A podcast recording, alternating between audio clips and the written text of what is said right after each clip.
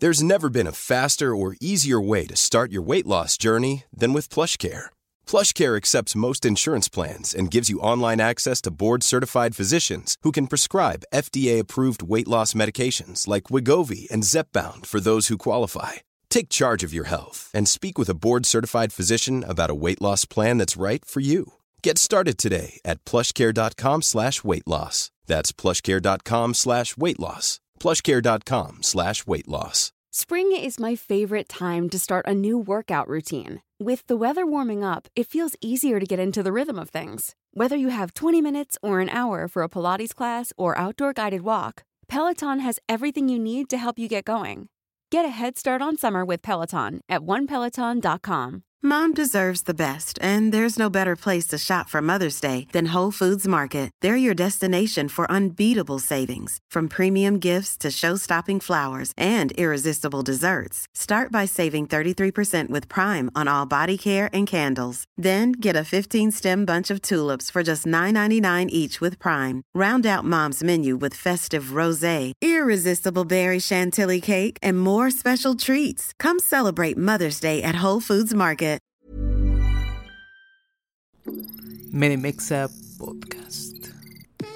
Bienvenido a un episodio más de Medimexa Podcast, en donde platicamos lo rápido y detallado para el nacional. Mi nombre es Oscar Cervantes, soy médico y te ayudo a que tu aprendizaje sea constante para el ENARM. Esto es un podcast médico enfocado específicamente en este episodio en temas para el nacional. Recuerda que nos puedes seguir en nuestras redes sociales como arroba Medimexa y también en nuestro canal de YouTube como Medimexa Academy. Si te parece bien, comencemos el conocimiento.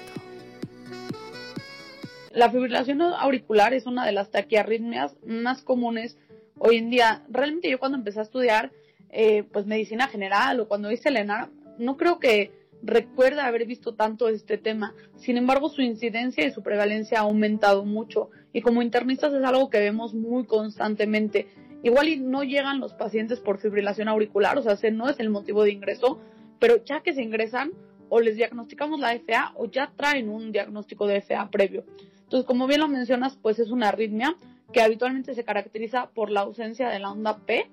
Eh, esto es porque hay una, bueno, una alteración en la repolarización de las células miocárdicas y la otra parte es que es un ritmo que habitualmente se le conoce como que es irregularmente irregular. Esto quiere decir que los complejos RR no son regulares, pero aparte de eso no siguen como algún patrón.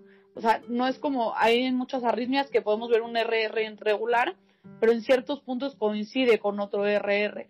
Y en este punto realmente no sucede esto. Entonces, esas son como las dos características clínicas de más importancia de un electrodefibrilación auricular. Eh, doctora, aquí se presentan eh, las los dientes de sierra, por así decirlo, o cómo se presenta eh, esa morfología a nivel del electrocardiograma? No, en realidad los niveles de sierra habitualmente se presentan en el flóter auricular, que es un ritmo mucho más rápido y mucho más ordenado en realidad, porque los dientes de sierra habitualmente son ritmos regulares. Aquí estamos hablando de un ritmo que es irregular. Lo más sencillo que yo les podría recomendar sería, lo primero que hacemos al ver un electro es el ritmo. Y cuando nosotros no vemos una P, ese es el primer dato de sospecha. Y la otra cosa que podríamos buscar serían los complejos. Esas serían las maneras más fáciles de, de reconocerlo. Y sí, eh, habitualmente no vemos en esta enfermedad las sierras. Ok, perfecto. Gracias por la aclaración. Eh, dentro de los factores de riesgo, doctora, ¿cuáles considera que son los más importantes para poder generar fibrilación? Ok, el primer factor de riesgo y el más importante que se ha visto hasta hoy en día es la edad. Es por eso que la prevalencia ha aumentado. Se cree que la prevalencia ha aumentado por dos razones. Una, sospechamos más de la enfermedad y entonces la buscamos más, ¿no? Eso es algo muy importante. Si no ves, pues no vas a buscar, ¿no? Si no conoces la enfermedad, no vas a buscarla. Y la otra parte es que la incidencia o la esperanza de vida en el mundo y a nivel eh, de México también ha aumentado. Y entonces a más edad, mucho más riesgo de tener fibrilación auricular. Más o menos estimamos que el 1 al 2% de la población en general tiene fibrilación auricular, pero si hablamos de pacientes de más de 80 años, aproximadamente el 10% de estos pacientes van a tener fibrilación auricular. Entonces, ese es el primer dato. Y luego, de los siguientes datos, que son factores de riesgo, hay mm, ciertos factores que son desencadenantes, eso quiere decir que en ese momento van a desencadenar una fibrilación auricular. Y hay otros factores de riesgo que a nivel o de manera crónica van a ir haciendo algunos cambios estructurales en el corazón y eso va a favorecer la, la presentación de fibrilación auricular. Entonces, como factores de riesgo yo los dividí, o así me gusta como dividirlos, cardíacos, perdón, pulmonares y metabólicos, ¿no? Entonces, dentro de los cardíacos, que pueden ser de manera crónica, se encuentra la hipertensión arterial, que también es una enfermedad muy prevalente, enfermedades valvulares, sobre todo enfermedades valvulares reumáticas, que son los adultos mayores que estamos viendo nosotros ahorita, ¿no? Gente que sí tuvo fiebre reumática, que hoy en día es una enfermedad prácticamente inexistente, y que ahorita tienen estenosis mitral o tienen algún daño en las válvulas, ¿no? Eh, y como factores desencadenantes podría ser un infarto agudo del miocardio, falla cardíaca o una crisis hipertensiva. Hay que recordar que estos tres nos pueden provocar una fibrilación auricular y una fibrilación auricular nos puede provocar un infarto, una falla cardíaca o una crisis de hipertensión. Entonces siempre hay que pensarlos o relacionarnos, ¿no? En cuanto a lo pulmonar, lo más frecuente sería una tromboembolia pulmonar de manera desencadenante, ¿no? Tienes una tromboembolia pulmonar y eso te desencadena una fibrilación auricular. Y en cuanto a manera crónica, eh, puede haber eh, SAUS, que ahorita también es una patología muy frecuente, eh, junto con el SAUS, el EPOC y junto con ellos también la hipertensión pulmonar. En cuanto a lo metabólico, en cuanto a desencadenantes, habitualmente aumento de catecolaminas, esto quiere decir cosas que te estresan a tu cuerpo, ¿no? Infecciones muy importantes, cirugías muy grandes, estrés posquirúrgico, hipertiroidismo, esa puede ser un desencadenante tanto de manera aguda como de manera crónica. Eh, la hipercalemia puede ser algo que te pueda desencadenar en agudo y como crónicos obesidad y diabetes. Eso también tenemos mucha prevalencia, ¿no? Entonces realmente creo que eso también nos orientaría un poco a que pacientes que tienen diabetes, que tienen obesidad, que tienen algún problema pulmonar, siempre sospecharlo, ¿no? Hipertensión también. Eh, doctora, le quiero preguntar, hay muchas clasificaciones de, de taquiarritmias, ¿no? ¿Cómo se clasifica específicamente la fibrilación auricular? Ok, eh, ahí también me gustaría como dividirlo en apartados porque se me hace un poco más fácil de comprender. Pero la fibrilación auricular, yo les digo que tiene como muchos nombres y apellidos, por decirlo así. Entonces, siempre que damos una fibrilación auricular, hay que ponerles las clasificaciones eso nos va a ayudar a dar un tratamiento adecuado. Entonces, por eso es de gran importancia. ¿Ok? Entonces, la primera clasificación es a raíz del tiempo o a partir del tiempo, ¿no? Eh, en las guías europeas o en las guías españolas del 2017 nos dicen que la primera, la primera detección sería, bueno, el primer nivel sería detección, en ese momento. Es una fibrilación auricular de reciente diagnóstico, que no sabíamos que el paciente la tenía, nunca la habían dicho y se la detectamos en ese momento. La siguiente sería una fibrilación auricular paroxística. Estos son las más comunes. Quiere decir que el paciente tiene paroxismos o momentos donde su fibrilación auricular se arranca, por decirlo así, o presenta eh, momentos de fibrilación auricular y solitos regresan o revierten a un ritmo sinusal. La característica de esto es que la fibrilación auricular dura menos de 7 días. Esa es la característica más particular. Luego tenemos una fibrilación auricular persistente. La fibrilación auricular persistente es cuando dura más de estos 7 días, pero menos de un año. La siguiente sería fibrilación auricular persistente crónica. Aquí hablamos de que ya tiene más de un año el paciente con fibrilación auricular. Y la siguiente es permanente. Y esto quiere decir que el, el paciente y el médico decidieron que nunca van a regresar a un ritmo sinusal. Ahorita vamos a hablar un poco más de esto en tratamiento, pero esto quiere decir que el paciente siempre va a estar en fibrilación auricular y no va a tener un control de ritmo, sino va a tener un control de frecuencia. ¿Sí se entiende bien esto? Claro, sí, bastante claro. Eh, sobre todo la diferencia entre lo que es una fibrilación persistente, una persistente crónica y una permanente, que creo que es lo que en muchas ocasiones puede complicar o puede causar un poquito de confusión. Claro. Y lo otro es que a veces pues no tenemos los datos suficientes, ¿no? A veces los pacientes no desconocen si les han dicho o no, a veces saben que les dijeron que tienen una arritmia, pero no saben qué arritmia tiene y nosotros en el electrocardiograma estamos viendo una fibrilación auricular, ¿no? Entonces a veces confunde un poco o es un, difícil, un poco difícil de clasificar. La siguiente sería por frecuencia cardíaca. que es un poco lo que vemos en pacientes que tienen una fibrilación auricular permanente. Si tenemos una fibrilación auricular que su frecuencia ventricular media, casi es como se mide esta frecuencia cardíaca, es de menos de 110, hablamos que es una fibrilación auricular lenta. Y si es de más de 110, es una fibrilación auricular rápida. Y eso nos va a hablar de un pronóstico, un mayor riesgo de infarto agudo, de infarto cerebral, que en realidad, o sea, justo una de las cosas más importantes o realmente el impacto o la preocupación por esta enfermedad es que aumenta el riesgo de un infarto cerebral isquémico tromboembólico. Eso es lo que nos preocupa a los internistas, ¿no? Entonces, más o menos se ha visto que el 20 a 30 de los 30% de los pacientes con fibrilación auricular tienen un infarto cerebral y más o menos eh, de los pacientes que tienen EBC, del 6 al 16% se detecta una FA. Entonces, esa es la gran importancia de la fibrilación auricular. Y entre más rápido sea tu ritmo, más riesgo tienes de formar un coágulo o un trombo y que ese trombo viaje por la circulación periférica y pues nos cause un, un eh, evento cerebral vascular. Entonces, esas serían las primeras dos clasificaciones. Son muchas. La siguiente clasificación, que es una de las más importantes, es si es una fibrilación auricular valvular o no valvular. ¿A qué nos referimos con esto? Si el paciente tiene una cardiopatía estructural, en específico una enfermedad reumática valvular, una estenosis mitral o ya tiene una válvula protésica, ese paciente tiene una fibrilación auricular valvular. Si no tiene estos tres criterios, es una fibrilación auricular no valvular. Y esto nos va a ayudar para decidir el tratamiento. Eso es la importancia que ahorita en los siguientes puntos vamos a hablar de la importancia de si es valvular o no, es el tratamiento que nosotros vamos a seleccionar. Vienen otras clasificaciones que realmente lo que nos ayudan es saber si el paciente requiere anticoagulación o no requiere anticoagulación, que igual y lo abordamos un poquito más adelante, pero que las tengan presentes, que es el CHAS-2-BASC, que es una escala que nos ayuda a ver el riesgo de trombosis, y la escala Hasbled, que nos ayuda a ver el riesgo de sangrado. ¿Ok? Entonces vamos a hablar un poquito adelante de ellas, me gustaría hablarlas cuando estemos en tratamiento, pero que sepamos que existen y que van a estar ahí, que también es otra clasificación. ¿Ok? Y la siguiente, que también es de mucha importancia, es si nuestra fibrilación auricular es estable o inestable.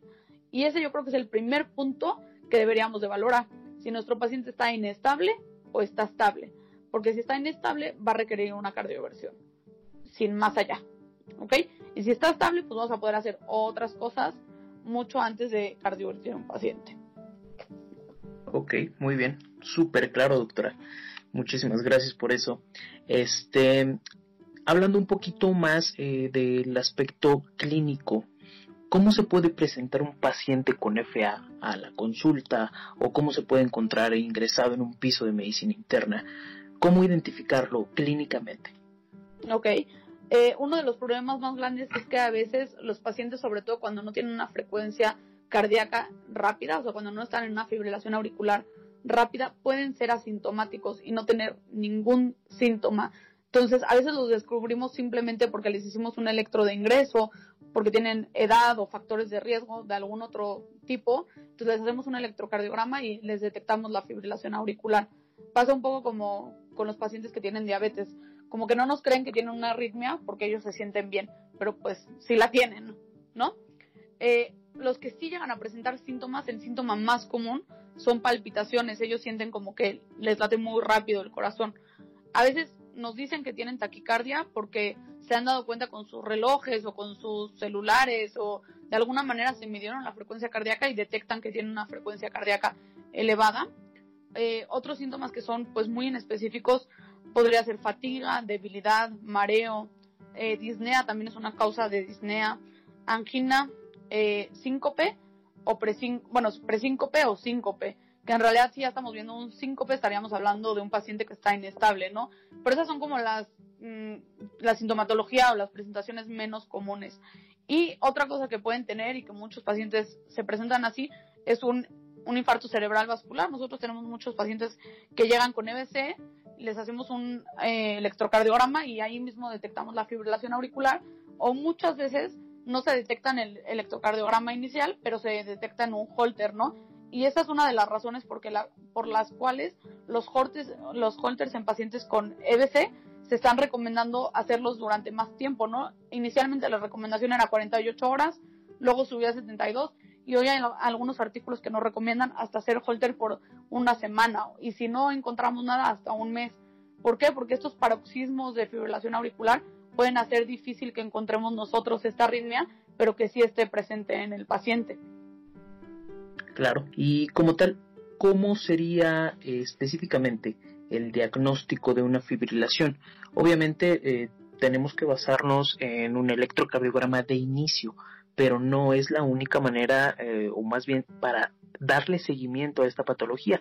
¿Cómo, ¿Cómo lo podemos organizar un poquito ahí en el diagnóstico? ¿Con qué? Bueno, creo que valdría la pena, o sea, comentar que depende un poco de si un paciente es algo crónico y entonces necesitamos hacerle electrocardiogramas habitualmente seriados de manera, eh, pues, extrahospitalaria, ¿no? Podemos hacerlo en la consulta y, eh, pues, lo más frecuente sea es que estén hospitalizados, ¿no? Entonces, lo primero que yo me gustaría que ustedes supieran no es tanto como un paciente crónico, pero un paciente en agudo, ¿no? Un paciente que llega a urgencias y que llega con fibrilación auricular, él no se conoce con fibrilación auricular, y pues están ustedes, ¿no? ¿Qué es lo que tienen ustedes que pensar?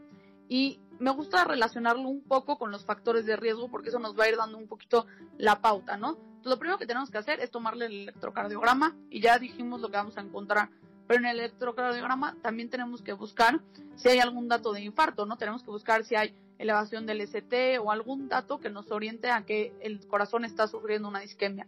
¿Por qué? Porque ya dijimos que la isquemia puede desencadenar la fibrilación auricular y la fibrilación auricular puede desencadenar una isquemia. Entonces, ese sería yo creo que el primer paso.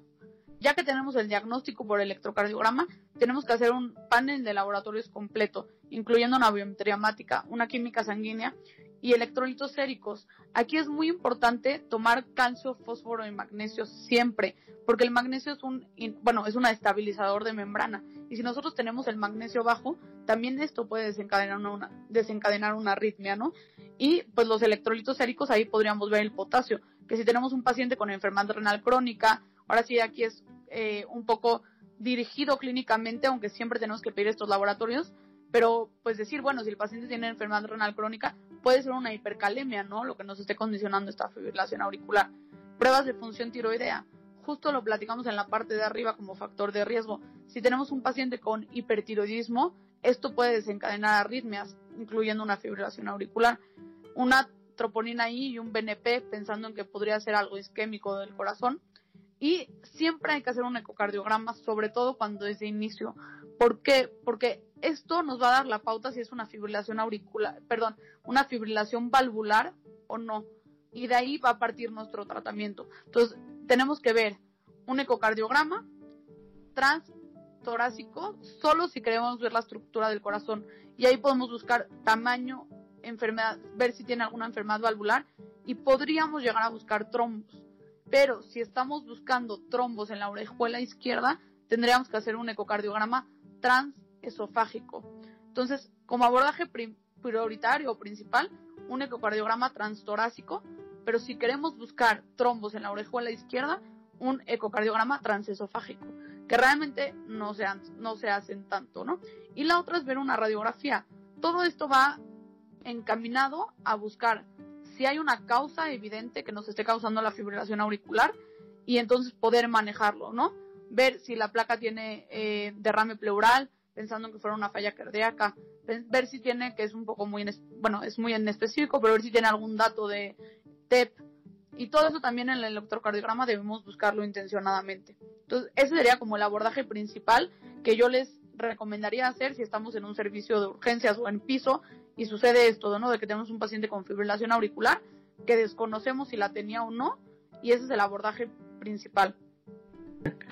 Eh, doctora, lo que comentaba del eh, ecocardiograma transesofágico, eh, pensando en algún trombo a nivel de la orejuela izquierda, ¿cómo nos orientaría a pensar en, esto? O sea, ¿cómo llegaremos a pensar en, en, esta, en esta cuestión? Mm, más que pensar en esta cuestión de nosotros sospechar que tiene un trombo en la orejuela izquierda, sería el hecho de que quisiéramos cardiovertir al paciente, que eso lo vamos a platicar un poquito más adelante. Pero si nosotros queremos cardiovertir al paciente y está estable, tenemos dos opciones. O hacerle un ecocardiograma transesofágico para verificar que no tiene nada en la orejuela izquierda o anticoagularlo por tres semanas y después cardiovertirlo. ¿Por qué? Corremos el riesgo de que si lo queremos cardiovertir y tiene un trombo en la orejuela izquierda, nosotros desprendamos ese trombo y lo mandemos a la circulación y por ende ocasionemos un evento cerebral vascular. Hey folks, I'm Mark Marin from the WTF podcast and this episode is brought to you by Kleenex Ultra Soft Tissues your ally to help tackle your allergy symptoms this season. I love the change of seasons, but nobody loves pollen and all those other things floating in the air that make you sneeze during this nice weather. Kleenex Ultra Soft tissues are hypoallergenic and allergist approved. So fight back against watery eyes and runny noses without worrying about irritating your skin. For this allergy season, grab Kleenex and face allergies head on. Here's a cool fact a crocodile can't stick out its tongue. Another cool fact you can get short term health insurance for a month or just under a year in some states. United Healthcare short term insurance plans are designed for people who are between jobs, coming off their parents' plan, or turning a side hustle into a full time gig. Underwritten by Golden Rule Insurance Company, they offer flexible, budget friendly coverage with access to a nationwide network of doctors and hospitals. Get more cool facts about United Healthcare short term plans at uh1.com. Hey, it's Paige DeSorbo from Giggly Squad. High quality fashion without the price tag? Say hello to Quince. I'm snagging high end essentials like cozy cashmere sweaters, sleek leather jackets, fine jewelry, and so much more. With Quince being 50 to 80% less than similar brands. And they partner with factories that prioritize safe, ethical, and responsible manufacturing. I love that. Luxury quality within reach. Go to quince.com slash style to get free shipping and 365 day returns on your next order. Quince.com slash style.